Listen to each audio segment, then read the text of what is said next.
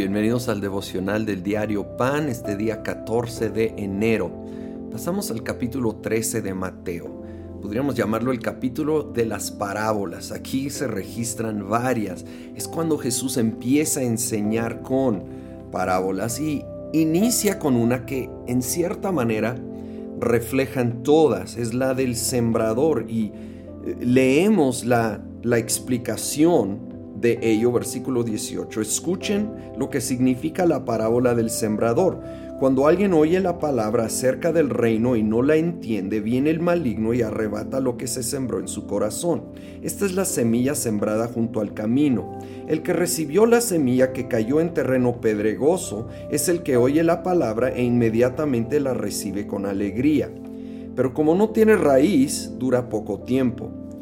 Cuando surgen problemas o persecución a causa de la palabra, enseguida se aparta de ella. El que recibió la semilla que cayó entre espinos es el que oye la palabra, pero las preocupaciones de esta vida y el engaño de las riquezas la ahogan, de modo que ésta no llega a dar fruto. Pero el que recibió la semilla que cayó en buen terreno es el que oye la palabra y la entiende.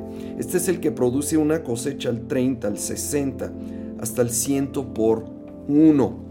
Y es tan importante esta parábola y, es la primera porque revela lo importante del corazón con el que recibimos la palabra de Dios, que es la semilla en esta parábola. La semilla siempre es buena porque es la palabra de Dios, pero depende mucho la condición de la persona, de su corazón, el fruto que da o no da esa palabra. Un corazón endurecido no penetra la semilla y no da nada de fruto. Mientras la que tiene piedras o tiene hierbas son estas que por preocupaciones o por afanes, distracciones de la vida, van limitando severamente el fruto que la palabra quiere producir. Y luego hay el terreno fértil, la tierra fértil, donde produce mucho fruto. Y aún aquí puede producir más del 30 al 60 hasta el 100 por uno. Ah, que nosotros vengamos ante su palabra dispuestos a rendir todo aquello que pudiera estorbar, siempre dispuestos y aún con un anhelo ferviente de decir, Señor, habla mi vida. No quiero solo ser oidor, quiero ser hacedor. Muéstrame en qué áreas necesito hacer cambios y cómo ir, si estoy dando buen fruto, gracias, pero cómo puedo crecer a 60, al 100 por uno. Que nosotros de veras seamos como esa última tierra tan fértil.